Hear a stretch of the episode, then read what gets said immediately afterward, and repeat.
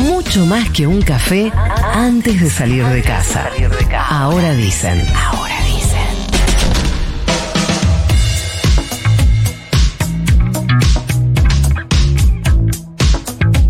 Son las 7 y 34, 18.9 la temperatura en la ciudad de Buenos Aires. ¿Y para qué vamos a demorar el diálogo que queremos tener? Que es, a ver, Fiorentino, hacenos el explainer de qué sucedió ayer con la renuncia a la jefatura del bloque de Máximo Kirchner. El miércoles de la semana pasada estuvo Máximo Kirchner con el presidente Alberto Fernández reunidos en Olivos. Eh, ahí Máximo Kirchner le dijo dos cosas sobre la negociación con el FMI. Primero que no estaba de acuerdo con las eh, condiciones en las que se estaba negociando. Ahí Alberto Fernández ya tenía algunas precisiones de las que después iban a confirmar el viernes. O sea, esos le mostró esos números a Máximo Y Kirchner. le dijo, no me alcanza. Exactamente. Y eh, Máximo Kirchner le dijo que, que no se apure, que presione más, que negocie más, que, que si él lo hacía, el frente de todos lo iba a bancar. Políticamente y en la calle. Este fue el planteo que le hizo Máximo Kirchner al eh, presidente. No volvieron a hablar. Sí. Del miércoles hasta el día de ayer. Desde el miércoles hasta el lunes no volvieron a tener eh, contacto entre ellos. Eh, esto fue, hay que decirlo, cuando el Destape, el portal con notas de eh, Nicolanto, sobre todo, ya empezó, fue el primer portal el que empezó a publicar que el viernes se venía el acuerdo con el Sí. FMI. eh, fue en esos días de esa reunión. Eh, ¿Qué pasa? El domingo, en su nota habitual de todos los domingos, Horacio Berbisky eh, cuenta una parte de esa eh, reunión por el tono eh, muy, pero muy, pero muy Que, crítico. perdóname, tiene bastante que ver en algunos puntos, sobre todo en esta idea de no reforma laboral y demás, con algo que Berbisky ya había anticipado hace como un mes, ¿no? Que, que ¿te acordás que se publicó una nota diciendo, parece que ya hay una, un lineamiento por lo menos de lo que estaba pidiendo el gobierno puntualmente Sí. y... y Sí, Berbisky fue el que, el que publicó que el acuerdo iba a ser que él eh, iba a ser como un nuevo préstamo para, para que el FMI se autopague. Bueno, eso, Sí. eso estaba bien. Pero lo digo, esto escribe Berbisky el domingo. Sí. Eh, escribe un segmento en comilla, una, una supuesta declaración de Máximo Kirchner al presidente Alberto Fernández en esta reunión del miércoles de semana Sí. pasada que yo les digo. Dice que, dice Berbisky que le dijo Máximo al presidente, le hiciste perder las elecciones de 2017 y te ayudó a llegar a donde estás. A Esteban Bullrich, que durante aquella campaña se le agarró con su hija, lo llamó y se puso a disposición cuando se enfermó. Y te aclaro que yo no estuve de acuerdo con tu candidatura, así como no pruebo ahora esta negociación. Por eso creo que te va a ir mejor con ella, que es la jefa de ese espacio político. Le dijo Máximo Kirchner a eh, Alberto Fernández. En referencia a su mamá. Cuando eh, Máximo Kirchner lo convoca a no ir hacia un acuerdo rápido, al menos no un acuerdo en las condiciones que estaban dadas hasta ese día, eh, no sabemos qué dijo el presidente Alberto Fernández. Sí sabemos lo que el presidente Alberto Fernández dijo ayer en eh, la entrevista que le dio a Cecín Conner. Ahora vamos a escuchar, vamos a pedir algunos segmentos de esa eh, nota, pero dijo el default no era una posibilidad. Es decir, eh, no había posibilidad de un no pago el día viernes que se vencía a 731 millones de dólares. Por lo cual eh, admite dos cosas. Primero que eh, el gobierno negoció con el tic-tac del vencimiento. eh, que lógicamente no es la mejor instancia en la cuando negocias cuando el tiempo es un actor que no juega a tu favor Claro. y no es un escenario favorable para negociar. Eh, por eso también Máximo Kirchner dice en su carta que es mentira que fue una negociación dura, porque considera que se negoció bajo la amenaza del tic-tac. Eh, Habló también con varios dirigentes de su organización, incluso con la vicepresidenta Cristina Fernández de Kirchner. Todos coincidieron en que, eh, al menos esto es lo que a mí me dicen desde el eh, entorno de Máximo Kirchner, que todos coincidían en que no era algo que él tenía que hacer. La renuncia terminó siendo una decisión eh, muy, pero muy personal. El lunes, el día de ayer, al mediodía, esta decisión ya estaba tomada. Eh, a la tarde se le informó a Alberto Fernández, de hecho estaba previsto que se anuncie más a media tarde, se terminó conociendo cerca de las siete y media de la tarde. Pero además elige hacerlo bastante prendiendo fuego. O sea, si bien no rompe, bastante estira. es que para mí, y ahora vamos a ver ahí, Florcita, hay un, un segundo punto que mm, no me quiero adelantar, pero va a formar parte para mí incluso más importante de eh, si es o no es el presidente del bloque, y es cómo va eh, a actuar ya no solo él, sino la Cámpora, los diputados y diputadas de la Cámpora cuando el acuerdo con el FMI Llega al eh, Congreso. llega al Congreso. Claro. A la tarde se le informó al presidente Alberto Fernández. Según Alberto Fernández, le garantizó Máximo Kirchner que no iba a haber más renuncias. Eso era una de las dudas, si su renuncia era la punta del iceberg o era el iceberg. Claro. Eh, todo hace creer, y vimos. esto también me lo confirma eh, gente del entorno máximo, no hay una eh, decisión de un efecto dominó con otras renuncias y otras salidas, es, se eh, empieza y termina acá, al menos eh, en este momento. Vamos a escuchar al presidente Alberto Fernández y ahí eh, vamos a seguir avanzando. Dale. Justamente sobre esta reunión que yo les cuento que mantuvo con Máximo Kirchner el miércoles de la semana pasada en eh, RPO, como dice Berbisky, la eh, residencia presidencial de Olivos. Yo la verdad es que con toda franqueza hablé el miércoles pasado con Máximo. Máximo me, me contó sus, sus diferencias con, con este tema y hoy me llamó y me dijo que había tomado esta decisión. Yo francamente le dije que creía que no era necesario que tome esta decisión. Él me dijo que era una decisión que ya había tomado. Me dijo inclusive que lo había hablado con Cristina y que Cristina tampoco estaba de acuerdo con esto. Es decir, que Cristina tampoco apoya. Eso fue lo que él me dijo. Cristina no apoya tampoco el acuerdo, según las No, palabras. no, no, no, no. Eh, La renuncia a la, Ah, la a renuncia banca. a la banca. Cristina también tiene sus matices y sus diferencias con el tema del fondo. Es así. Y yo lo sé. Pero lo que pasa es que hay un punto, el presidente soy yo, y hay un punto donde tengo que tomar las decisiones Totalmente. y tengo que resolverlo. Y la verdad es que yo estoy convencido que tomamos el mejor camino. Mañana estaremos decidiendo a ver quién nos reemplaza. Tengo preguntas. Sí. Me imagino, Pero porque sé, no sé, porque me lo imagino, que el presidente de la nación no va a mentir respecto de, porque tienen patas muy cortas, mentir respecto de lo que dice que Máximo le dijo. Sí. Que Máximo le dijo, Cristina eh, no estaba de acuerdo con esta decisión mía Sí. de renunciar como jefe de bloque. Ahora bien, ¿eso es necesariamente así? Quiero decir, aun si Máximo se lo hubiera dicho, aun si es lo que la cámpora difunde. ¿Eso es necesariamente así? O sea, ¿no hay discusión posible sobre eso? ¿O puede ser que Cristina sí esté de acuerdo, incluso hasta te diría orgullosa de su hijo? Eh, pero si Cristina estuviera de acuerdo públicamente con lo que hizo Máximo, ya se rompe todo. Mira, lo que hay una diferencia entre Máximo Kirchner y Cristina Fernández de Kirchner, y es que eh, quien garantiza la gobernabilidad es la vicepresidenta y no su hijo. Pero eso fe- también según los roles que ocupan. Sí, pero no sí, según los roles que ocupan institucionales y, y políticos dentro de la estructura del, Y sus de la características, coalición. decís Sí, claro. Eh, por eso digo que, eh, a ver, cuesta mucho entender, cuesta mucho entender, y me hago cargo de esto que decir, Sí. cuesta mucho entender que en una estructura eh, muy verticalista, como es el kirchnerismo, como es la cámpora, como es el cristinismo, eh, Máximo Kirchner pueda tomar una decisión de esta envergadura sin que eh, su conductora, que eh, en este caso peculiar también es su madre, Sí. lo apruebe. Cuesta mucho eh, creer Pues si no que eso sería pueda ser berrinche, así. digamos. Creer que eso pueda ser así. Sí. No, tam- también podría ser que, que tenga, que tenga determinada autonomía. Eh, Bueno. Digamos, difieren en opiniones en un, montón de cosas, y me consta, en un montón de cosas un montón de veces. Está bien, pero decidir por sobre eso. Exactamente, esa es- ese es el punto de eh, inflexión. Otra pregunta tengo para Sí. hacerte. Eh, sin desmerecer para nada el peso político de Máximo Kirchner, que eh, se ha visto en, en el último tiempo, y sobre todo en esta alianza de gobierno. Sin haber tenido él mucha historia política o de gestión, Sí.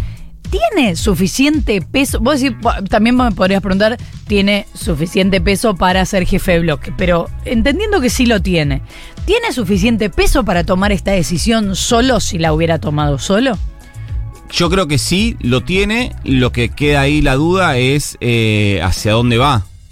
Eh, a ver, Además, su carrera es política. el jefe de una organización política que eh, disputa poder en todo el país, que tiene intendentes, que tiene ministros, que, eh, no sé, los DNI, vos podés hacer la reforma del DNI y te lo firma alguien de la cámpora. Sí. Eh, entonces, la principal caja de la Argentina, que es la ANSES, la administra la Cámpora. Eh, gobierna municipios en la provincia de Buenos Aires. Pero no me refiero a su peso político hoy, sino a su carrera política en general, porque al no tener tanta historia política, por supuesto la tiene en su casa, pero quiero decir personal, eh, también esto puede marcar eh, algo respecto, bueno, algo va a marcar, pero quiero decir algo determinante respecto de cómo eh, es que se es va a dar su carrera ese para gran adelante. interrogante. El gran interrogante que no podemos responder porque es hacer futurología es, eh, a ver, están quienes consideran que con esta acción, ya, lo- te lo voy a decir literalmente como me lo dijeron. Eh, Cristina no podía hacer ninguna movida con respecto a esto porque es la que garantiza la gobernabilidad. Sí. Entonces, lo que, lo que hay detrás de esto, siempre según la interpretación de eh, quienes, eh, digamos, respaldan la decisión de Máximo Kirchner, no estoy dando mi opinión en este sentido, quiero subrayar eso, dice, y él lo que está haciendo es cuidar el legado. Por eso nombra tanto a eh, su padre en la carta, Sí. por eso considera que la negociación no fue como se tendría que haber ido, eh, de alguna manera despegar al eh, apellido Kirchner de un, de un acuerdo que creen que va a ser muy perjudicial para Sí, pero la eso es medio cuidar el, el patrimonio propio, digamos, los votos propios. Sí. Eso es, porque entiendo que le habla a un universo. Sí, consideran también que con esto se contiene, que con la renuncia de Máximo Kirchner se contiene a algunos eh, sectores del Frente de Todos Sí. que no están de acuerdo ni con el gobierno, que están decepcionados, Exacto. eh, etcétera. Después, eh, ¿hacia dónde va con esto? Bueno, después están los que te dicen se suicidó. Claro, por eso digo. Y, Y no lo sabemos. Y lo dicen, no, no lo sabemos. Sí está claro que no se trata de... no es un actor. Máximo Kirchner, yo por lo menos creo yo, nunca va a ser un actor marginal, nunca va a ser, eh, con el mayor de los respetos, un delía. Eh, porque eh, es el líder de una organización que te digo, disputa poder en todo el país, porque es el presidente del PJ bonaerense, porque tiene un altísimo nivel de conocimiento, porque eh, es alguien que le van a seguir golpeando la puerta a empresarios, dirigentes, o sea, no va, no va a ser, no se va a transformar en eso. El tema es en qué se va a transformar. Y tengo una última pregunta que es, estos cuestionamientos que él hace Sí. respecto de lo que se podría haber hecho en la negociación, ¿tiene un punto? ¿O está efectivamente hablándoles a los desilusionados, diciéndose se podría haber hecho de otra manera? Y es lo, lo que pasa es que tiene tanto asidero como eh, escuchar a Martín Guzmán decir eh, esto es lo mejor que se pudo. La, la- la misma pregunta se le podría hacer. ¿Realmente esta es la mejor negociación que se pudo haber hecho? Y es un poco quererlo reventar. Es cierto que Máximo Kirchner pedía algo que era eh, inédito. Eh, Máximo Kirchner quería que... Y que Martín Guzmán logró algo bastante inédito también. logró algo, algo que era eh, que no había antecedentes de un acuerdo de facilidades extendidas sin exigencia de reformas estructurales. Eso es cierto. Eh, Máximo Kirchner lo que quería era que eh, un plazo muchísimo más largo. Para hacer un plazo mu- muchísimo más largo, el FMI tenía que votar un apartamiento de su propio estatuto que limita en 10 años los acuerdos de facilidades extendidas. ¿Qué era lo que Kirchner decían 20. públicamente? Que creíamos que era solamente algo que se decía públicamente, pero no era una convicción. Era una convicción, sí, sí, sí. En ese punto, eh, sí, también eh, tienen, eh, fíjate que en la carta él habla de, siempre se meten con el gasto. el acuerdo con el FMI alcanzado, si bien establece un sendero fiscal en términos de Guzmán cumplible, y según Martín Guzmán también, permite una expansión moderada del gasto, es decir, cumplir con un programa del FMI y a la vez tener habilitado una expansión moderada del gasto podría verse como eh, algo positivo. Hay algo que eh, late en un sector del Frente de Todos y es, ¿está la sociedad argentina para que la expansión del gasto sea moderada? cuando vos tenés un eh, 50% de pobreza que llega a 60% de pobreza en eh, niñez, por ejemplo. Ujú. ¿Vos podés eh, atender esa realidad con una expansión moderada del gasto?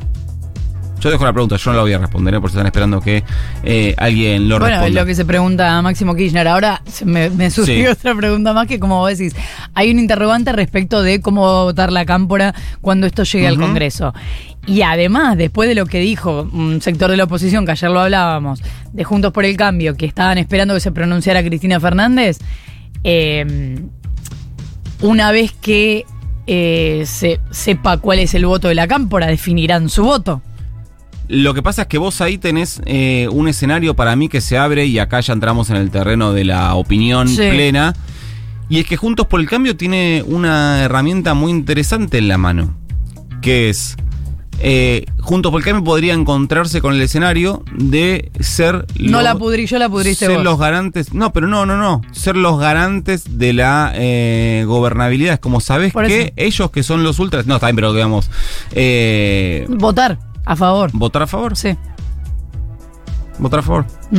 Eh, y que el acuerdo con el FMI sea y que la gobernabilidad de Alberto Fernández eh, eh, tenga un, eh, una especie de atentado interno y un sostenimiento externo de los que son representados como eh, una oposición irracional. Podría Ahora- hacer eso. No estoy diciendo que lo va a hacer, eh, no me consta que lo vaya a hacer. Y otra, supongamos que efectivamente la cámpora en, el, en diputados votara en contra.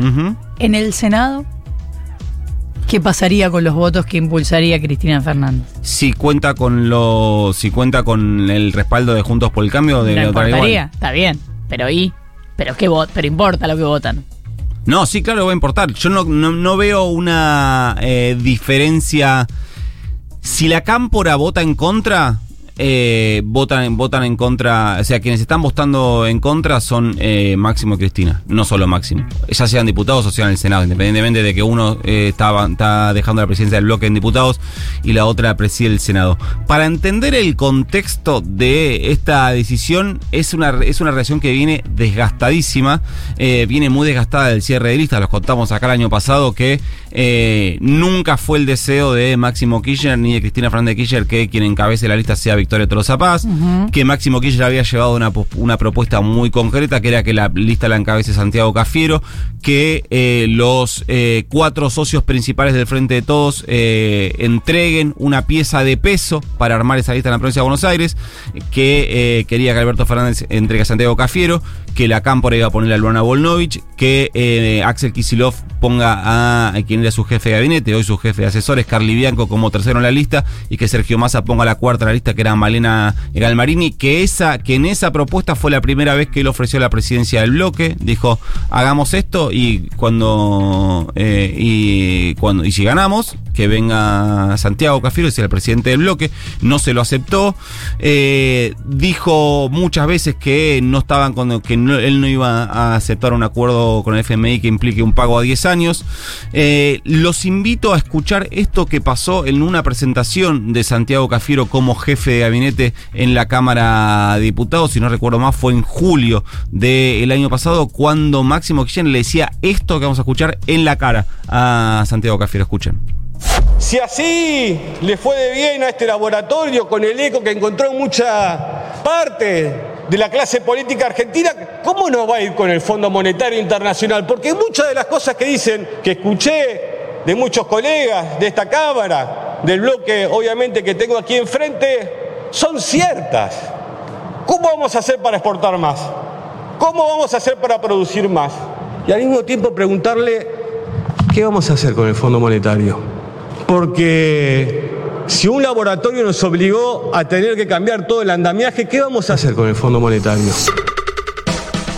Esto era cuando se estaba proponiendo modificar la ley que se había aprobado en su momento para establecer el marco regulatorio por el cual la Argentina iba a adquirir eh, vacunas e iba a aplicar vacunas en un estado de eh, emergencia. Eh, a esto le sobrevino el resultado electoral, que eh, recordemos en la primera semana terminó con la renuncia presentada por Guado de Pedro, que después no fue aceptada por, por el presidente Alberto Fernández, la carta de la vicepresidenta donde eh, pide cambios en el gabinete, la carta en la que dice si yo no le escribo a Alberto Fernández, si yo no le escribo a Alberto no nos juntamos nunca, que termina con todo el Claro, cambio en el gabinete. Eso también llama la atención de ayer. Dice, Máximo me dijo que Cristina. Pero que, ¿y no la llamaste? Como, o ella no llamó. Máximo me dijo que Cristina eh, eh, no estaba de acuerdo con la decisión de. ¿Y no hablaron? Y bueno, evidentemente no. Claro, no. bueno, Evidentemente. Obviamente. Eh, em, no. Lo que creo yo es que después de eso, después de esos días, el Frente de Todos nunca saldó eh, sus heridas. El Frente de. Todos no encontró nunca jamás un mecanismo para administrar sus crisis. Está bien que tenga las crisis, vamos a escuchar a Melissa que dice, no, es una coalición, vamos a tener crisis. Sí, está perfecta, está perfecto que tengas crisis, pero tenés que encontrar mecanismos para administrarlas. Nunca las, nunca las conseguiste. Y justo Nunca. ayer estábamos Fracasaste diciendo. siempre que quisiste administrar eh, tus crisis. Es cierto, pero hasta ayer todos dispuestos a votar lo mismo. Sí, eso era una idea que... eh, Justo eso era lo que decíamos ayer. Sí, es lo que se... no, no había atisbos de una fractura del bloque Claro. que puede llegar a ser eh, muy ruidosa. Lo que digo es que evidentemente el Frente de Todos metió todo esto bajo la alfombra, con el repunte de noviembre se agarraron de eso y siguieron un poquito para adelante, pero que estaba todo ahí respirando, era, era eh, el corazón de la torre. Pero claro, acabamos de escuchar al presidente diciendo el presidente soy yo. Y ahí es donde me parece se disputan la cuestión. Porque es como, bueno, sos vos, pero eh, y- no, cada uno tiene su posición respecto Sí, de quién eh, decide. Es que es una. El, el- el presidente soy yo es una, es una declaración para la tribuna del presidente. No, bueno, pero es lo que efectivamente hizo. Tomó decisiones por encima de las opiniones de la parte importante de la coalición. Sí, algunas sí, otras no. Bueno, obviamente, pero Eh, este es él un no tema- iba a cambiar de gabinete, tuvo que cambiar todo el gabinete. Y él no, lo, y no, esa no fue una decisión suya. Ahí no dijo el presidente soy yo. Es cierto, pero en este caso decidió pensando eso, supongo. Pues si no, ¿qué? Sí, no, decidió, de acuerdo a las negociaciones que llevaba eh, Martín Guzmán, decidió que no se podía caer eh, en default. Sí, eso es así. De hecho, una de las situaciones más tensas in- internamente en el frente de todos es que eh, creen en un sector del kirchnerismo que, que Alberto Fernández está efectivamente escuchando a esas voces que en cada reunión que tiene con gobernadores, con dirigentes de la CGT, con empresarios que le dicen rompe con Cristina que nosotros te bancamos. Eso pasa en todas las reuniones que tiene el presidente Alberto Fernández pasa eso. También he escuchado como crítica, ahora no lo hizo igual. llamémosle del otro lado. ¿qué diferenciaría? eh, voy a hacer una eh, expresión exagerada, pero. ¿qué diferenciaría el gobi- al gobierno de Alberto Fernández de un posible gobierno de Juntos por el Cambio si no son estas cosas? No estas cosas en, la- en el- en materia del quiebre, sino estas cosas en materia de eh, las preocupaciones, las inquietudes y, y estos planteos que aparecen más desde el kirchnerismo. Eh, creo que me perdí. ¿Qué diferenciaría a la- el oficialismo de la oposición más Sí. grande si no son estas cosas, si no son estas miradas del kirchnerismo? ¿Cuál sería la diferencia entre, voy a exagerar, pero cuál sería la diferencia entre votar a Alberto Fernández y Horacio Rodríguez Larreta? Bueno, se suponen que eh, muchas, se supone que un modelo de un modelo eh, uno propone un modelo más al sector financiero, otro un modelo al, al desarrollo productivo. No, hay un montón, los vínculos con la justicia, los vínculos con el, bueno, se supone que habría un montón de diferencias. Está claro que las diferencias son más grandes si vos vas al sector eh, kirchnerista de eh, el Frente de Todos respecto a cualquier eh, oferta electoral que te pueda ofrecer Juntos por el Cambio. no, o sea, claro, hay una que es más exagerada. que Seguramente Juntos por el Cambio hubiera negocia- renegociado la deuda de otro modo.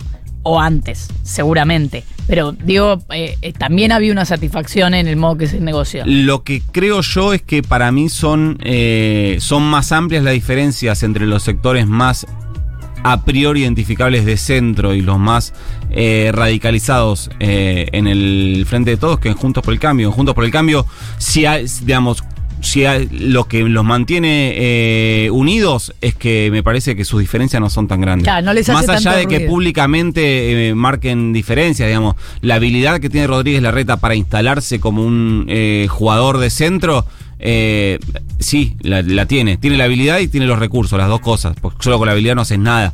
Tiene la habilidad y tiene los recursos Y no sale corriendo ante la posibilidad de Milei. Exacto, como algo, para venderse como algo distinto a Mauricio Macri. Pero Sí. así como esto es real, también es cierto que eh, es el mismo Horacio Rodríguez Rodríguez Larreta que les propuso a Milei y a Experto una alianza. Se las propuso, le, dije- le dijeron que no. Pero no es que no se las propuso, no es que dijo que no que tenían que estar afuera.